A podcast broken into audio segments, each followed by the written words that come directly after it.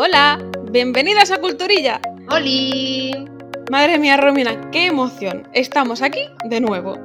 Empezamos esta cuarta temporada con las pilas cargadas, eh, cierto cambio de look en lo que son las redes sociales y con muchas ganas, ¿verdad? Mm, muchas, muchas. Así que bueno, como dice la Compton, empezamos. Bueno, antes de empezar, Esperamos que hayáis pasado un buen verano, que hayáis disfrutado y descansado lo máximo posible. Y ya pues por pedir eh, también que nos hayáis echado un poquito de menos. Y pues si así ha sido, tranquilas todas, que ya estamos aquí otra vez para dar por saco como siempre y, para contaros mm, nuestra vida, que es lo que, lo que queréis saber. Básicamente. Hmm. En este primer episodio vamos a ir un poco más tranquilitas, ¿vale? Pero si te parece bien, Romina, antes de empezar con el tema principal, vamos a hablar un poquito de nuestro verano. Porque, Hombre, por a ver. Romina, tú y yo hemos pasado una noche de amor. ¡Ay! ¿Qué haces contándolo? ¿Qué haces contándolo? No literalmente No. como Chelo y Bárbara Rey, pero joder si lo gozamos, ¿a que sí? Joder, madre mía, lo bien que nos lo pasamos. ¿Qué hicimos? ¿Dónde fuimos? ¿A quién vimos? Nos fuimos al Barcelona Pride, Sí. el orgullo de Barcelona, para los que no hayan entendido este acto de emoción extraño mío. A ver, mamarrachas con las mamarrachas que somos nosotras. A eso fuimos. Efectivamente, rodeadas de entre mamarrachas, o sea, mm, en casa, estuvimos en casa. Sí, exactamente, exactamente. Viendo a eh, Choriza May Por ejemplo, en un semáforo. sí, a lo, ay, mira qué guay, tiene fan. Pero, mm, Mónica, no gires la puta cabeza más a la derecha para ver qué leches es. No, porque a ti no te gusta molestar. Ay, en fin. Ay, Así que- que nos Mm. perdimos una charlita seguro que más que interesante con Choriza, pero vamos. En esa primera, segunda fila que estuvimos principalmente, lo vimos todo también muy bien. Y la vimos sí. espectacular. Sí, ¿cómo era? Mm, Mi, lo siento, mi chocho es como un melocotón. Sí. Ya está. No, no voy- es que no voy a añadir nada más a esto. Solo decir que si Choriza nos escuchas, que te queremos, guapa. Ya está. Dilo, reina. Voy a quién más. Vimos a la Zoe, vimos a, A la Zoe puta. a la Zoe puta, vimos a Hola mi BBB, Hola mi BBB. Lo siento, este señor me saludó, ¿vale? Lo tengo que decir. Lo tengo que decir. Y, ah, y a mm, Kate Ryan. Por ejemplo, Guata leyenda de señora. Nosotros con 13 años ahí, eh, otra vez.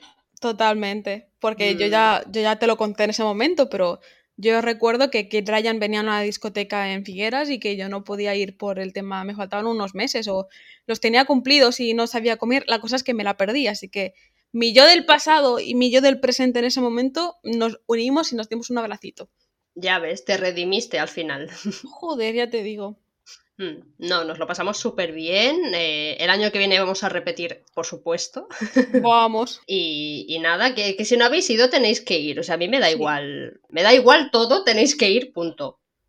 Si tenéis un poco de cabeza y, bueno, independientemente de vuestra orientación sexual, apoyáis al colectivo, es decir, sois personas decentes, tenéis que participar en estas fiestas porque es, aparte de divertido y tal, es algo muy bonito. Sí, es, o sea, es muy necesario y además que el ambiente es una pasada. Es que no te molesta a nadie, es, es, Sí. es una maravilla. Bueno, en fin, claro. Nosotros estamos aquí vía set, no podemos, no podía ser de otro modo. Un poquito. Y bueno, la nota triste de este verano Sí. ha sido pues que nos dejó Olivia Newton-John. Ya sabéis que en esta casa, bueno, en mi casa, amamos mucho Gris. Y que cuando me enteré, pues me puse muy triste, la verdad. Entonces, pues nada, yo espero que, que esté muy bien allá donde esté. Y, y yo le doy muchas gracias por todo lo que me ha dado en esta vida y lo que me seguirá dando cada vez que yo vea Gris. Oh, qué bonito. Ah, es que la quiero mucho. Lo sé, lo sé. Ya cuando lo leí fue en plan, hostia, Romina, qué paliza le va a dar el, el tiempo en la cara. Mucha gente pensó en mí, me sentí súper bien, en plan, no, no bien por, por, por ella, pero la gente piensa en Gris y piensa en mí, y eso me parece bonito. Gracias. De nada, reina, de nada. ¿Algo más que tengamos que contar? Mm, no, yo creo que no, que bueno, ha sido un verano muy caluroso, como en toda España, sí. con sus más y sus menos, pero bueno, ya ha acabado, así que Si quieres, vamos al lío. Sí, vamos a poner las pilas ya, porque si no, vamos a estar aquí hasta mañana. En esta ocasión, la verdad que el lío tampoco es muy complicado, porque básicamente lo que vamos a hacer es hablar de qué hemos visto o qué hemos leído este verano. Topicazo, lo sé, pero muy divertido. Hay que hacer resumen, la gente tiene que saber qué, hemos estado haciendo, que hemos estado haciendo deberes realmente. Sí, sí, sí. Así que eh, empiezo yo, si te parece. Estupendo. Vale, pues venga, dando el pistoletazo de salida a esta cuarta temporada, eh, os voy a hablar de una serie, una miniserie en este caso, que se llama Dos Veranos o Two Summers, que de hecho se estrenó este verano, me parece, tampoco es tan complicado. Es una miniserie belga que consta de seis episodios, no duran ni una hora, en plan 45 minutos de reloj, la veis en nada, en dos días como quien dice, y la podéis encontrar en Netflix. Realmente es de esas series de Netflix que casi nadie conoce, que yo un día me encontré por Twitter en plan, os hago una lista de series que no conoce nadie y salía esta y dije, ah, pues mira, oye, pues la voy a ver, why not? Os cuento un poquito de qué va. Trata sobre un grupo de amigos de toda la vida, ¿no? Que se va a pasar un fin de semana a una isla sin saber que uno de ellos, uno de estos amigos, está siendo chantajeado por algo muy grave que sucedió en el verano del año 92, o sea, 30 años antes, durante unas vacaciones que pasaron juntos y que, bueno, eso que pasó les atañe a todos. Ahora os voy a hacer el spoiler, que no es un spoiler porque tú tenés la sinopsis de Netflix y ya te lo dice. Eso tan grave fue una violación en grupo a una de las chicas que está con ellos, o sea, una de las amigas. Y la chica esta, barra mujer, no recuerda nada de lo que sucedió porque esa noche estaban drogados y bebidos. Entonces esta mujer se ha tirado 30 años sin saber lo que pasó esa noche con sus, entre comillas, amigos. ¿Qué es lo que más me gustó de la serie? Pues, aparte de que es muy dinámica y eso, lo que os he dicho, es muy cortita y tal, pues es la cantidad de cosas que te cuentan en solo seis episodios. O sea, tú dices, a mí en seis episodios no me vais a contar casi nada. Joder, que no.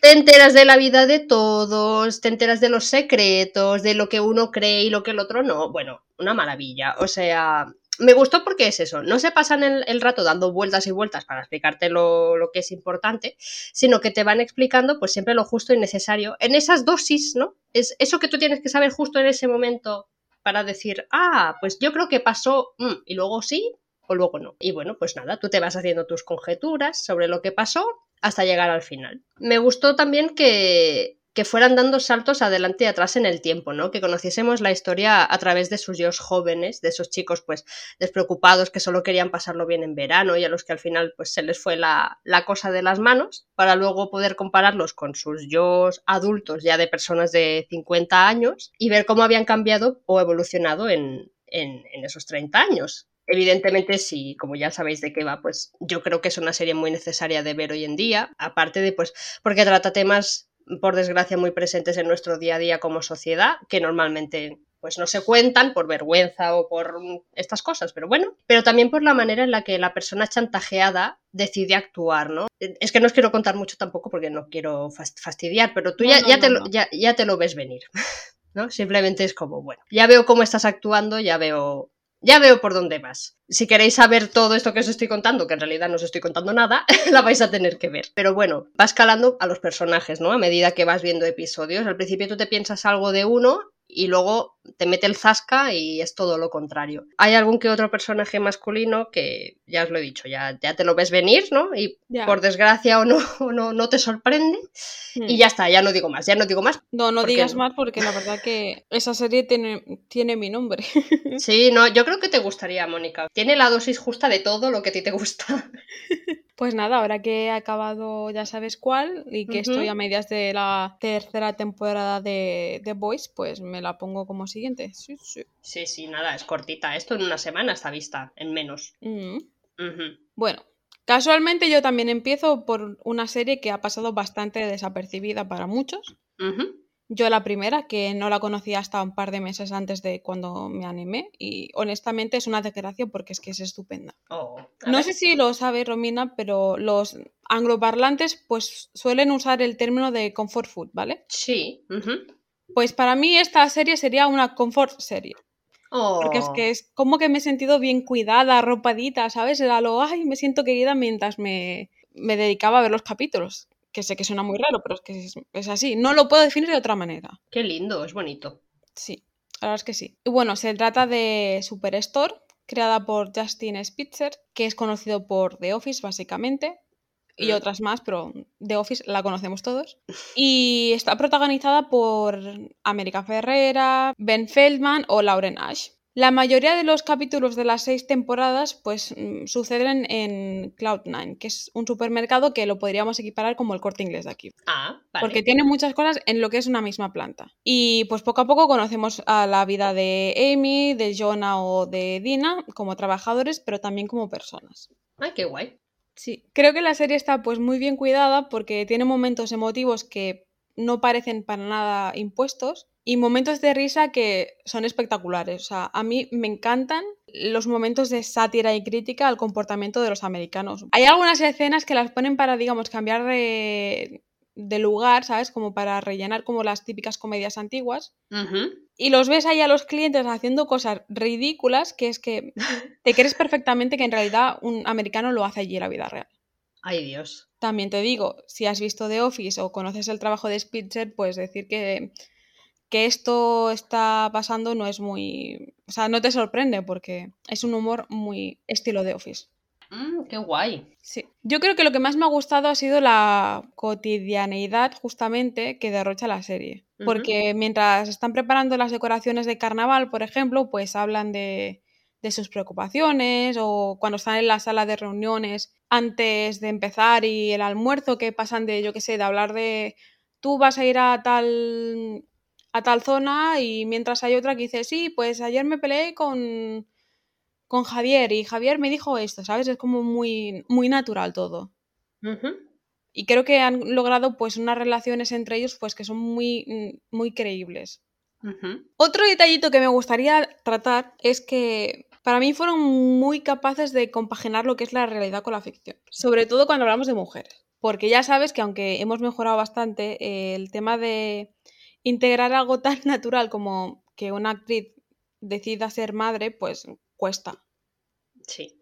Normalmente las actrices desaparecen y adiós muy buenas, pero vamos, que aquí en este caso lo integran a cada personaje y aunque es un poco locura porque, por ejemplo, una de ellas es porque acaba siendo madre de vientre alquiler, que ese es un tema que, bueno, no vamos a tratar porque es muy complicado y tengo mis opiniones. Sí. Pero al menos no hace que desaparezca esa actriz o América, por ejemplo, que tiene, creo que son dos embarazos mientras estos cinco años de grabación, pues lo meten de forma muy natural. Muy bien, muy bien. También me gustó que hubo un momento que había una señora mayor que seguía trabajando en el supermercado y la mujer desgraciadamente falleció, ¿vale? Oh. Y se nota que es una serie con mucho cariño porque trataron el tema estupendamente y le hicieron un homenaje muy a la manera de Cloud9, Ujú. pero con mucho respeto. Ah, muy bien. Y eso es algo que cuesta mucho. Sí. En cuanto a personajes, para ver si así animo a, a más gente a verla. Mira, me voy a confesar. Romina, acabé enamoraica perdida de Jonah, que está encarnado por Ben Feldman. Que si no le pones cara, es un señor que a mí siempre me ha parecido súper guapo. Incluso en El hombre perfecto, que es la peli de hilaridad. Oh, a ver, no, me suena, pero a la vez no. A ver, Es el espérate. chico blanquito, mm, Ay, muy básico de ojos azules. Míralo, sí, sí. Ah, Claro. Entiendo, Mónica.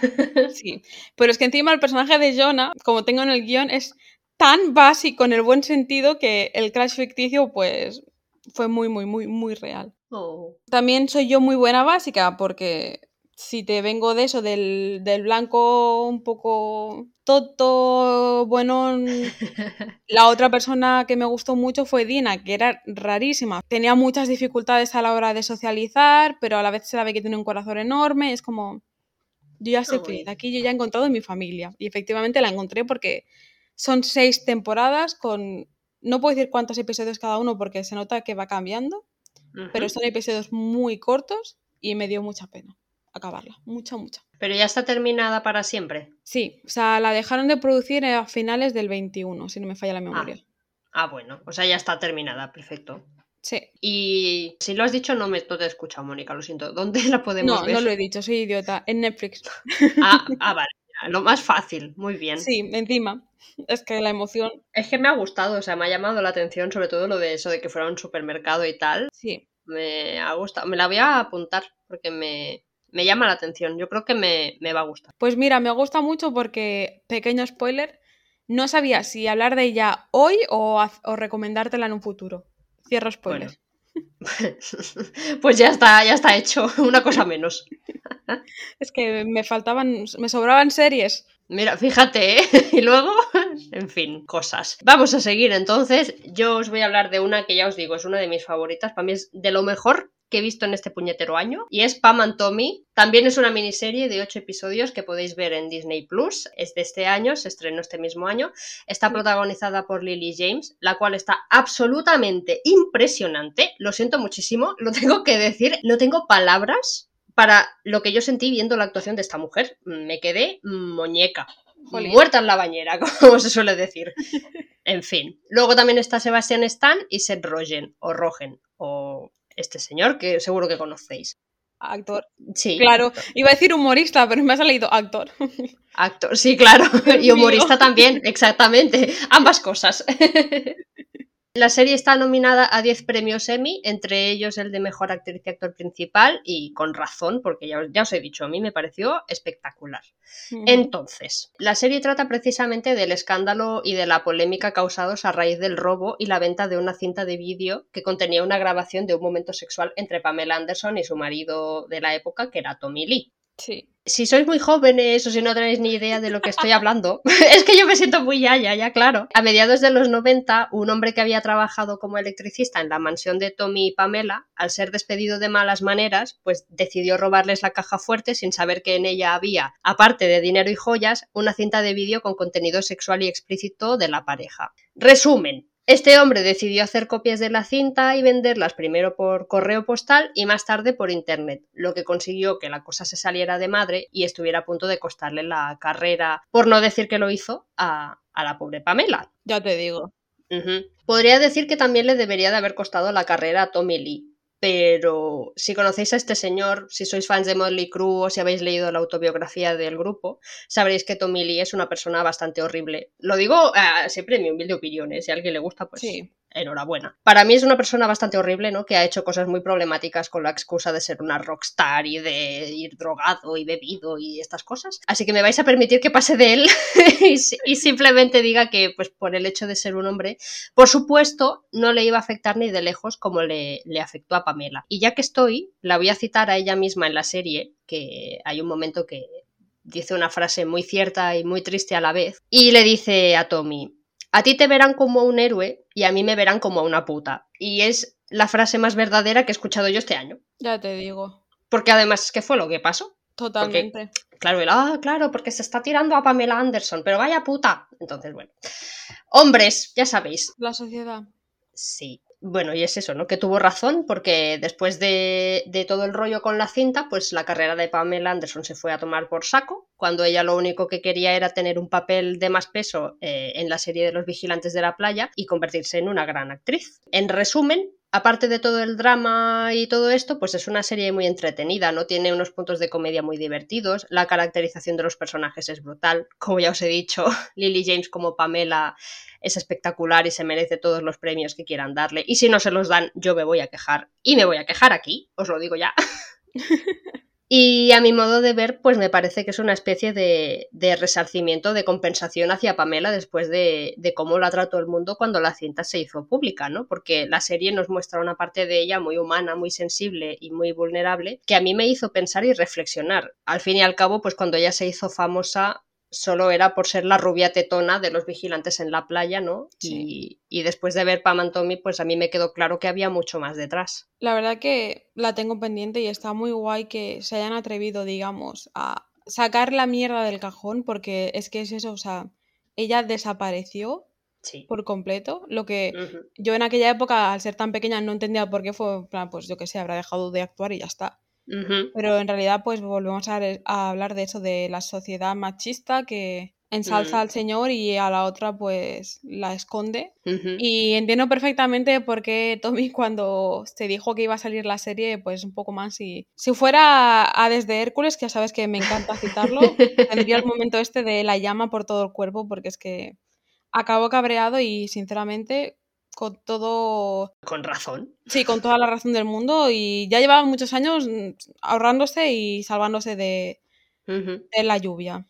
Sí, bueno, es que ya es lo que os he dicho, ¿no? Si, si le conocéis, pues ya sabéis lo prenda que es este señor y yo creo que Pamela se merecía esta serie, sinceramente. Sí. Creo que el mundo merecía ver a Pamela como nos la enseñan aquí. Que luego ya sea así o, no en la realidad, pues no lo sabremos, pero yo creo que es una buena manera de, entre comillas, compensarla. Y yo realmente estoy muy contenta de haberla visto. Y quiero que la veáis, porque es una gran serie. Pues mira, lo tendré muy en cuenta. Vale. ¿Qué más me vas a contar? A ver, como bien sabes, este verano me he leído cierta trilogía que no me ha hecho ni pizquita de gracia por lo que paso de hablar de ella. lo sé. Pero también he leído otros libros, Mm. también muy conocidos y con mucha audiencia. Si es algo bueno o no, ya lo vamos a decidir dentro de un ratito, ¿vale? Vale. Mi primera propuesta es una biología que tuvo y tiene gran repercusión hoy en día y es la de El día que se perdió la cordura, escrita por Javier Castillo. Castillo nos mm, ubica en Boston un 24 de diciembre con un hombre que camina desnudo con la cabeza decapitada de una joven, ¿vale? Mm. Una vez es capturado por los policías, eh, acaba estando ingresado en un centro psiquiátrico donde el doctor Jenkins y Stella Hayden, pues un agente de perfiles del FBI, son los encargados de intentar descubrir si realmente está tarado, cuáles son sus capacidades mentales, de, de modo para saber dónde ubicarle hasta el momento del juicio. Ajá. Honestamente, si la trama se hubiera quedado en esto, yo ya sería bien feliz. Mm. A priori no le pondría ningún pero. Pero vienen peros. Vale, bueno. Poco a poco vamos descubriendo que los tres protagonistas pues están vinculados de una manera u otra. Eso también me gusta. Mm, E incluso el hecho de que pueda haber una especie de secta detrás de unos, de unos asesinatos, porque un grupo de gente se dedica a asesinar así a gente random por todo el mundo, simplemente porque hay un líder que sueña con esos nombres y los anota, ¿vale? También me gusta mucho. Oh, Hiper interesante. Hasta aquí te he vendido sí. un librazo o una serie sí. magnífica. no, desde luego. Me he quedado. Bueno, Pues hasta aquí se acaban las cosas buenas. vaya por Dios, Mónica. Sí, porque poco a poco, aunque eso va avanzando, pero también va añadiendo un elemento como más místico, espiritual, llámalo como quieras, ¿vale? vale. Que a mí me acaba fastidiando todo. A mí. Hay gente que eso le ha encantado, pero a mí me sacó muchísimo de, de toda la ficción. Fue como, no entiendo ahora esto de dónde baja y por qué. Y si ha pasado este final, como leches, hay una segunda parte, es como, ¿sabes? O sea, me descolocó muchísimo. También es verdad que como tú ya sabes que yo dejo mis reseñas en Goodreads y tal, luego me leo lo que piensan otros. Y hay muchas personas que se lo han leído y tienen toda la razón cuando se quejan de que el tema de los mm, relacionado con la psiquiatría y demás está muy, pero que muy poco cuidado porque está. Se nota que falta investigar, ¿sabes? Como Vale. no, mm, chirría demasiado. Ujú. Pero es que encima, si la terminología pues nunca acaba de ser la adecuada y la sintaxis tampoco es nada del otro mundo, pues ahí lo he dejado. Me dejas muerta. Claro, o sea, que yo lo he acabado, lo he disfrutado, ¿vale? Porque lo he acabado, o sea, bueno, si he acabado cosas que no he disfrutado, no voy a acabar este. Pero tampoco he empezado a leerme la segunda parte y eso ya sabes que a mí es un poco raro. Ostras, pues sí. O sea, es que justo de hecho te iba a preguntar, ah, ¿te has leído los dos tal? Y ya veo que no. No, porque, o sea, el otro es el día que se perdió el amor. Sí. Y como acabo, lo haré, pero es verdad que no estaba en la biblioteca y dije, pues paso, tampoco me corre prisa. Que lo voy a hacer porque lo quiero hacer pronto, además me acuerdo de lo que pasa, es como, toca. Pero yo qué sé, yo esperaba algo, mm, me esperaba otra cosa. Y ya, pues eso, cuando me mete que si las vinculaciones del pasado, no sé qué, es como, ahora mm, X persona resulta que no se acuerda de X cosas, como, ¿sabes? Es un plan, de manera natural, ok, pero de manera mm, vinculaciones raras, no, porque yo he buscado un libro más del estilo, pues, criminal, o sea, Ujú. criminal, Uh. ya me entiendes. Sí, más tipo thriller o un poco más. Sí. Mm. Entiendo, entiendo. Pasa que me sorprende porque yo sé que mucha gente le a mucha gente le ha encantado, o sea, le ha flipado la biología entera y, de hecho han seguido leyendo a Javier Castillo. Entonces, es que lo que me ha sorprendido es lo que has dicho de la sintaxis. Esa era mi intención, sinceramente. El seguir leyéndolo, pero es que. A ver, no te digo, yo tampoco me lo leerían que me escribas ahora como, yo qué sé, Vargas Llosa. Sí. Pero es como. Bueno, y teniendo en cuenta la de dinero que ha cobrado y que sigue generando, ¿sabes? La biología y que es como, ¿estáis seguros España? Bueno, no hablemos de eso. No. Nos vamos a meter en un jardín y es el primer episodio. Relax. Sí, porque además son mis opiniones y no, no eh. pretendo ofender a nadie. Por supuesto. Simplemente tenía unas expectativas y no se han cumplido. Bueno. Muy válido, pues, no pasa nada. A otra cosa. Exacto. Vale, sigo yo y en este caso os voy a recomendar una peli y vais a decir, eh, ¿de qué estás hablando? Y os voy a decir, sí, porque os voy a hablar de Red. No creo yo que haga falta mucha presentación. Sí, os voy a hablar de una de las últimas películas de Pixar. Así soy yo, ¿qué, qué os voy a contar? Bueno, total, la peli que se estrenó este mismo año y por supuesto pues podéis ver en Disney Plus, evidentemente. Os voy a contar mi vida porque... ¡Venga! Why not? ¿no? El caso es que hacía mucho que no me ponía al día con Disney barra Pixar y durante mis vacaciones, pues como tenía pensado ver Pam and Tommy en, Disney Plus, dije, pues me voy a suscribir y me las veo todas. Y eso hice, ¿no? Aproveché el mes, vi todo lo que tenía pendiente y por supuesto cayó Red. ¿Y por qué os hablo de ella y no de cualquier otra? Pues porque si me pongo a pensarlo fríamente, yo creo que fue la que más me gustó, junto con Luca. Mm, por favor, vedla, es súper cookie. Yo lloré mucho con el final, me parecieron súper lindos, los quiero mucho. Besitos. Volvemos a Red. Si vivís en la más absoluta inopia y no sabéis de qué va, os voy a contar un poquito. Porque yo realmente no sabía mucho de qué iba, entonces no sé a quién estoy juzgando. Mm. Bueno, la película pues nos cuenta la historia de Mei Lee, que es una niña de 13 años que se debate entre ser una hija buena y obediente o dejarse llevar por la locura adolescente, sin saber que a causa de una maldición familiar se va a convertir en un panda rojo gigante monísimo. Una oh. cosa, vamos, es que es tan graciosa. Entonces cuando eso pasa, ¿no? Después del trauma inicial, decide explotar, por así decirlo, ese nuevo poder que tiene para conseguir dinero para ir a ver a su boy band favorita, sí que su estricta madre se entere. Ay, por favor. ¿Me gustó porque me sentí identificada con la prota aunque ella tenga 13 años y yo casi 30? Sí. Sí. O sea, si yo fuese un panda rojo gigante, también lo haría, ¿vale? Para ir a ver a mi boyband o lo que sea. Pero probablemente para ir a ver a mí. Bueno, da igual. Eh, dejémoslo aquí. Aún así, pues la animación es maravillosa. Todos los personajes son entrañables. Una de sus amigas, no recuerdo cómo se llama, pero una de sus amigas, os juro por Dios que soy yo. Soy oh. yo. Yo creo que alguien me estaba espiando y han dicho, vamos a meter ese personaje en red porque es Romina. Y soy yo. Y cuando la veáis sabréis quién es. Total, la historia es muy divertida, eso, los personajes son entrañables, la, música está muy chula, la animación es muy bonita, es, no sé, es muy entretenida.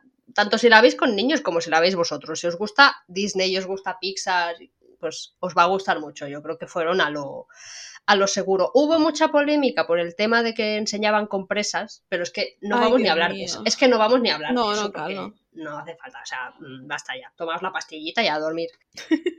Así que nada, si os apetece darle una oportunidad, pues yo creo que os gustará muchísimo y, me lo contáis y, la comentamos. Pues yo desde aquí me comprometo a verla antes de que se emita este episodio. Oh, venga, me parece, venga, muy bien. Más que nada porque ya me contaste que valía mucho la pena, porque es verdad que yo también tengo muchísimas películas de Disney y Pixar pendientes. Pero claro, o sea, yo lo de sentirme identificada y, con una niña de 13 es como ¿Serán problemitas míos? No lo sé, puede ser, pero me ha llegado al corazón. Y encima un panda rojo que es precioso, efectivamente. Es que es muy pues bonito. intentar no llorar, pues intenta no llorar durante una hora y media o lo que sea que dure. No, yo llorar no, o sea, si yo no lloré, no creo que llores, Mónica, porque. Vale. Pero es que es muy graciosa y hay una escena en la que, lo siento, eh, por este nonsense, pero, ¿sabes los pandas rojos que cuando se asustan levantan así las patitas y se ponen así? Pues hay un momento que lo hace y yo, ¡ah! En fin, es que es súper cookie. Es, o sea, la animación está. Los pelos, los pelos del panda están tan bien hechos. O sea, cómo se mueven. Sí, sí, bueno, se es, es una maravilla. Yo creo que te va a gustar mucho. Ya me contarás si la ves. Por supuestísimo. Hmm, Después de esto tan cookie, yo vengo con mi pequeño break de mamarracheo puro y duro. Hombre, solo faltaría. Sí. También es verdad, sé que me he puesto un poco intensita antes. Eh, Y después de decir esto, te digo que te voy a hablar de Drag Race. Bueno, os voy a hablar de Drag Race All Star 7, como si no fuera yo a indignarme ahora, pero bueno, ni a ponerme intensa. Bueno, me lo veía venir, no pasa nada. Sí, en fin. RuPaul y sus tropecientas franquicias pues han continuado bien presentes en mi vida. Porque es que claro. sí.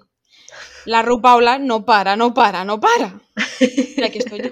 Es verdad que el All Star 7 no empezó en pleno verano, pero acabó. Vale. Y como acabó, pues me lo he agenciado aquí porque me apetecía. Me apetece compartir contigo, Romina, y con quien nos escuche mi opinión al respecto. Vale, me parece perfecto. Perfecto. Que ya te digo, aprovecho y le mando un saludo a Edu, que sé que nos estará escuchando y que ha sufrido la tortura conmigo. Hola, Edu. ¡Oli! bueno, un poco de contexto, seriedad. Vale. Los All Stars, por si alguien no se ha enterado aún, mm, raro, pero alguien habrá. Bueno, sí. Son las ediciones de RuPaul Drag Race en las que participan drag queens que ya han estado en lo que es la franquicia principal. Y como todo este mundillo, pues mm, la serie empezó siendo algo que salía de vez en cuando, porque claro, habían pocas temporadas, por lo tanto era complicado, lo que ahora pues sale como churros. Sí. Más que nada porque ha acabado la séptima y ya se habla de las concursantes de la octava edición. En fin. Mm, en fin, sin comentarios. Que acabo de ponerlo todo un poquito negro, pero ha tenido cosas buenas. O sea, Mm, mm, para empezar, la ganadora no era una simple ganadora, porque era la ganadora de las ganadoras. Toma frase. Ah. ¡Hala! Sí. Lo que tenía de peculiar esta edición es que todas las concursantes ya habían sido proclamadas como ganadoras de en alguna de las distintas franquicias de RuPaul, ¿vale? Por lo que el- me encanta porque digo vale cuando sé que lo sabes perfectamente. Sí. bueno, habrá gente que no lo sepa. Exacto. ¿Vale, señora que no lo sepa? Se está perdiendo muchas cosas. En fin. La verdad que gracias a eso, pues el casting ha sido una delicia. O sea, todas tenían un nivel más que decente, cosa que no siempre acostumbramos a ver. Sí. Y claro, al ser tan profesionales, el juego pues ha sido maravilloso. Oh, qué guay. A ver, sinceramente, yo jamás pensé que volvería a ver a James Monsoon Mm, en un programa. sí, Y sí. la he vuelto a ver. Hmm. Encima, también participaba Trinity. Que vamos, Trinity de tag. Sí, que hay varias Trinities. Lo que para No mí sé. Trinity es la Trinity. la Trinity. Sí. Y claro, yo creo que se me puede notar en el tono de voz que son un poco como de mis drag favoritas de la factoría. No las, pero de las favoritas. No, no, no se nota, en absoluto. No. Por lo tanto, yo estaba bien contenta porque todo remaba a favor. Una gran temporada se venía, vamos, iban a ser 10 semanas estupendas. No con pruebas tremendamente novedosas, pero todo iba bien. Si ya sabes por dónde va RuPaul, pues ya sabes qué pruebas van a haber, digo. Exacto. Pero aún así, como eran buenas las mm, actrices, por así decirlo, no te importa. Claro. El problema es que cuando la señora Rupaula decide ser Rupaula y decide cambiar las normas del juego en mitad del, del, del mismo, Pero- vaya. Pero esta señora, por favor. Sí. Pero es que encima la desgraciada las cambia cuando ya había cambiado lo que es la normativa oficial del juego. Ay, de verdad. Porque en esta temporada, no sé si te has enterado, pero no habían eh, lo que es la eliminada típica. No, no lo sabía. Vale. Pues funcionaba todo con un sistema de puntos, ¿vale? O sea, en cada programa, las dos mm, drags mejores Ujú. se llevaban lo que llamaba un Legendary Legend Star. O sea, el Rupiter Badge del UK, pero Sí. de esta temporada, o lo que se conoce como un pin de toda la vida. Pues toma un pin para ti y un punto. Ala. Y una palmadita en la espalda. Literalmente. Que sois las dos mejores, el pin y el punto.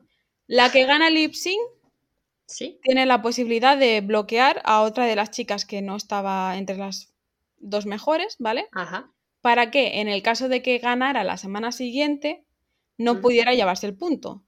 Pero bueno, ¿qué puterío es este? Claro, y más puntos tenías, más te asegurabas llegar a la final con fair play, en teoría.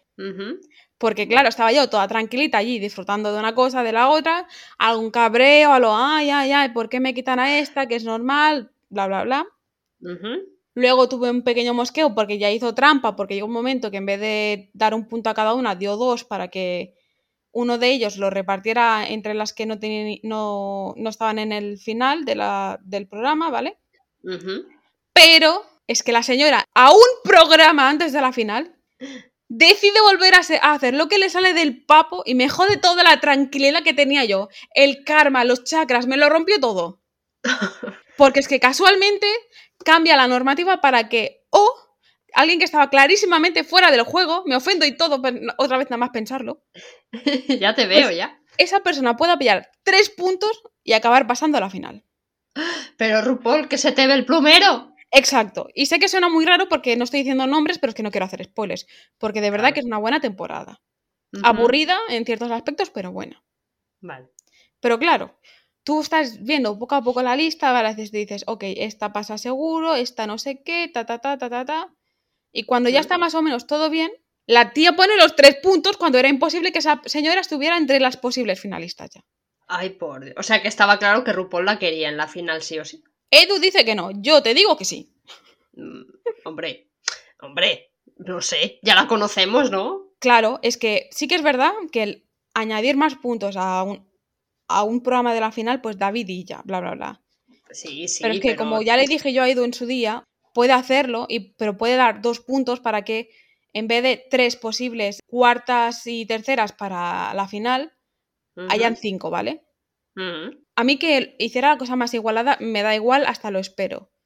La cosa es que justamente fueron tres. Cuando esa persona que tenía uno o ninguno, no quiero hacer spoiler, acabara pues en la puta final prácticamente. O en la final, no lo sé. Sí lo sé, pero tú no. Y yo me callo. No. Yo sé quién ganó, pero no sé nada más.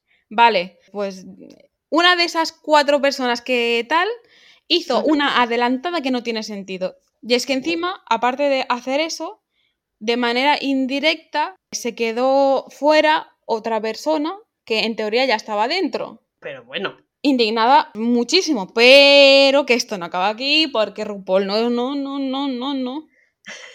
Después de decir básicamente, tú pasas de la última fila a la primera, dice, bueno, que sepáis que voy a hacer dos finales el mismo día. ¿Pero por qué? Porque se aburre y porque tiene sponsors, porque es verdad que aumentó el dinero que se la ganadora. Ah, bueno, vale. Pero claro, o sea, tenemos por un lado una final entre las cuatro finalistas al premio gordo y otra final entre las que se quedaron fuera. Para ver, básicamente, rollo, de las cuatro pringadas, ¿cuál es la, que mejor lo hace hoy? ¿Cuál es la mejor pringada? El resultado, pues una final llena de lip syncs, hiper mega aburrida y también muy insoportable, más allá de los momentos bonitos, los que se ensalzan unas a otras, mm. cosa que ya había estado pasando durante todo el programa.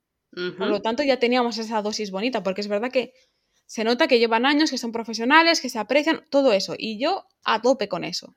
Claro. Pero tía, no me jodas. Otra puta final solo con los lip syncs y encima me pones dos.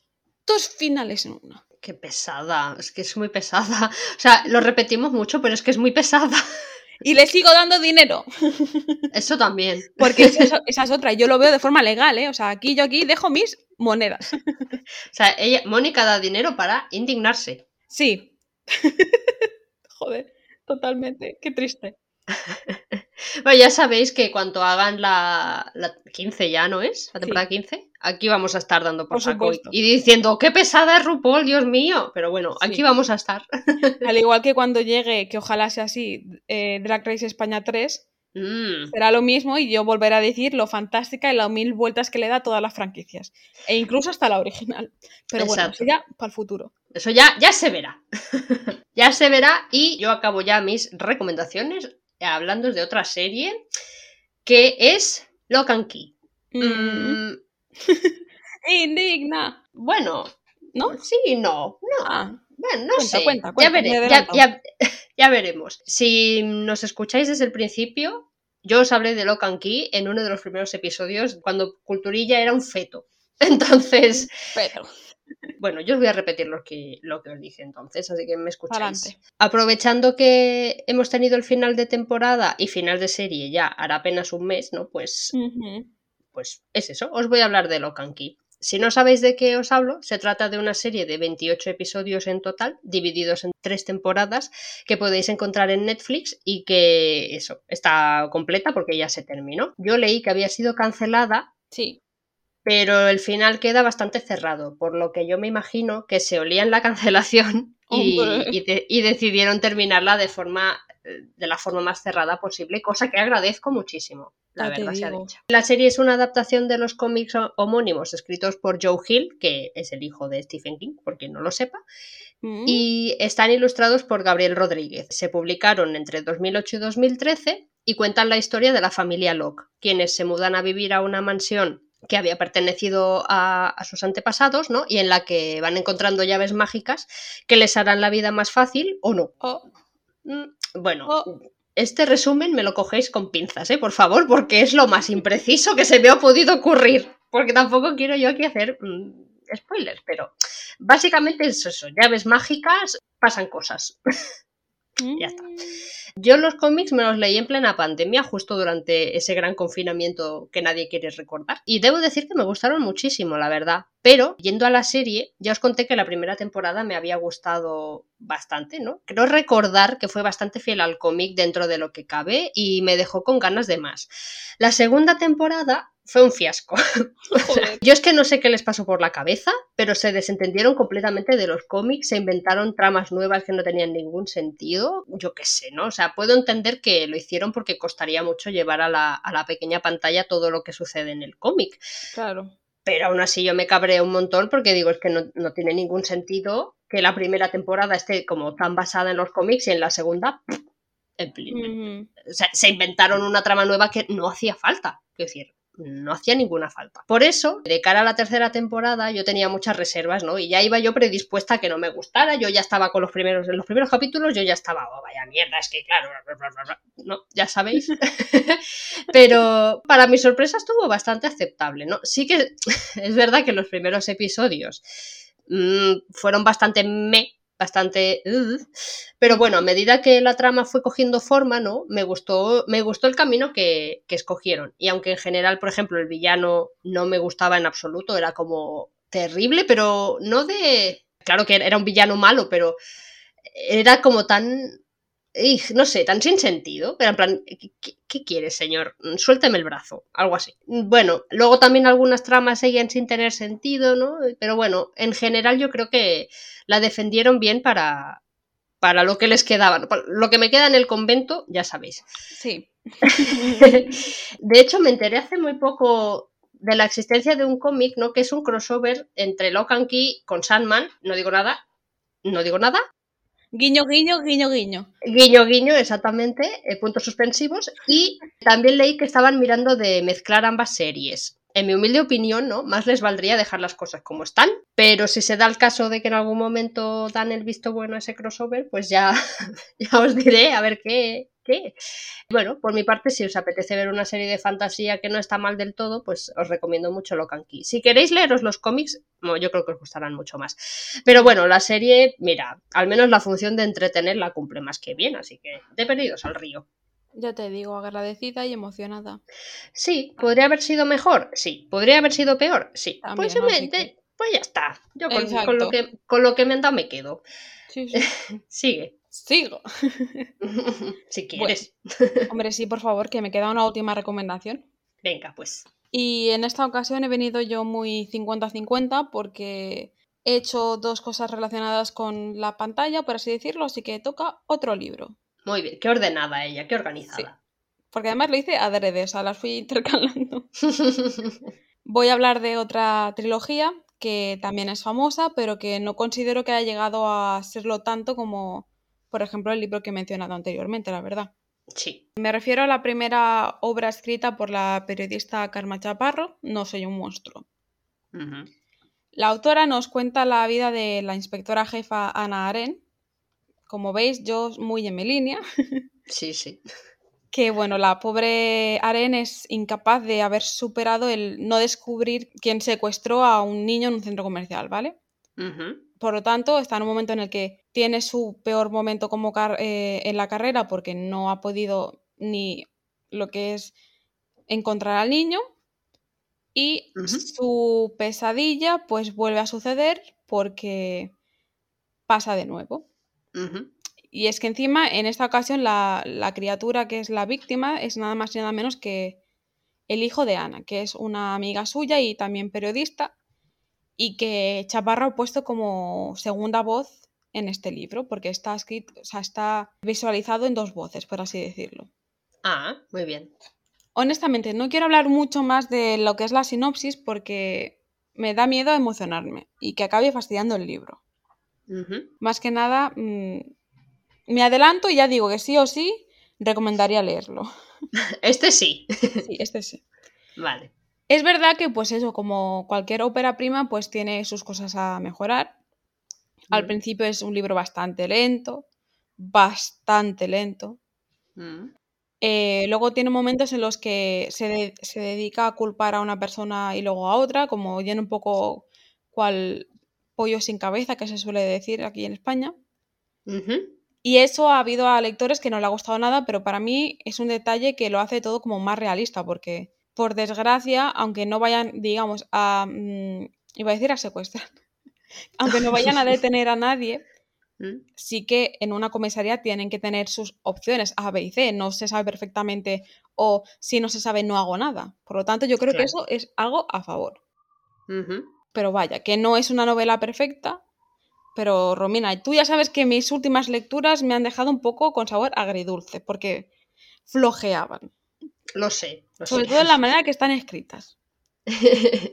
Lo guay, que como estamos hablando de una periodista, esa ha sonado un poco clasista, pero es una persona experimentada en la escritura, lo, lo diré así, pues con No soy un monstruo eso no pasa.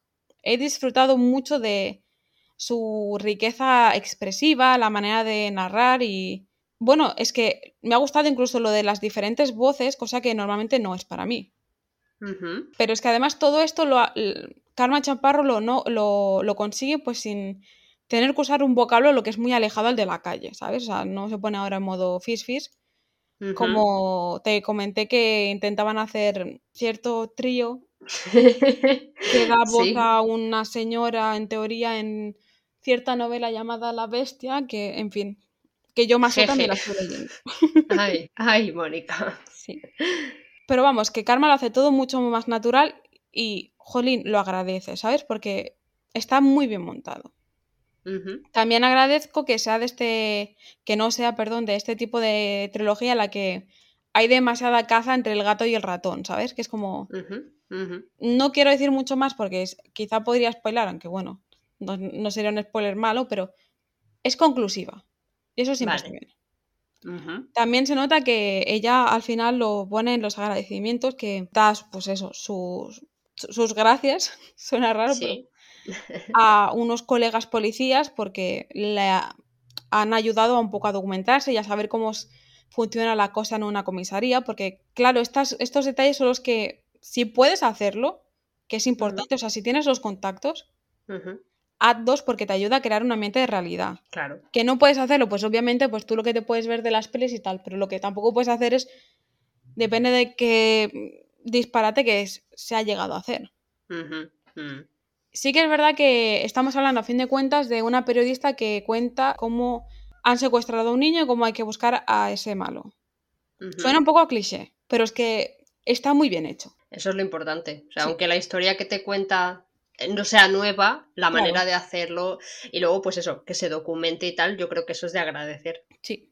Mm. Así que nada, mm, ahora mismo mm, se me va un poco la vida porque no sé qué he hecho, que tengo tres libros a la vez cuando yo normalmente no hago eso. Jolín. Pero que me he empezado la segunda parte y por ahora va todo fantásticamente, así que no me quejo. Bueno, oye, esperemos que siga así, que no vaya cuesta abajo sin frenos así de golpe. No lo creo, ¿eh? porque no tiene pinta. No. Pero bueno, y ya nos lo contarás. Sí, ¿sabes qué es lo guay? Que eso, como más o menos son tres unidades independientes, por así decirlo, Yo creo que si acaba la. O sea, si acabo la segunda y no me gusta, entre comillas, no pasa nada. Vale. Porque ya el primero ya que. O sea, la primera historia ya se ha narrado, ya está narrada. Vale. Ah, bueno, eso está muy bien. Sí, porque últimamente hay muchos libros de este estilo que es yo qué sé, que al igual eh, cazan, por así decirlo, al malo del primer libro en la mitad del segundo, ¿sabes? Como... Sí, como que te obligan a seguir leyendo. Exacto. Yo en este mm. caso he seguido leyendo porque me apetece, no porque mm, necesite acabar de enterarme de algo. Claro, así es como tiene que ser. Pues por lo visto cuesta, porque la pela es la pela. Sí, bueno, ya lo sabemos, es lo que hablamos siempre. Exacto. Bueno, me alegro mucho, oye, de que te esté gustando, de que hayas metido una novela que... Uh, y una que sí. Yo creo que muy bien. Gracias, gracias. Muy bien, muy bien, muy bien. Más o menos, esto es lo que hemos estado viendo, leyendo y haciendo este verano. Ya sabéis que tampoco nada descabellado nosotros en nuestra línea. Y nada, aquí finaliza pues el primer episodio de la cuarta temporada. O sea, cuarta temporada en que, o sea, que ¿Cuándo ha pasado esto? Yo no me he enterado. Pues justamente tú estabas aquí. Ah, sí, fíjate. Bueno, no sé. En fin, la edad. Como siempre, pues esperamos que os haya gustado mucho este episodio, que si es así que nos lo digáis y si nos ha gustado, pues también. Y que habéis leído, que habéis hecho y todo el rollo. Claro, exactamente, queremos saber eso. ¿Qué habéis hecho vosotros? ¿Qué habéis leído? ¿Qué habéis escuchado? ¿Qué habéis visto? Mm, ¿Habéis estado en la playa todo el verano? Yo también quiero saberlo, me vais a dar envidia.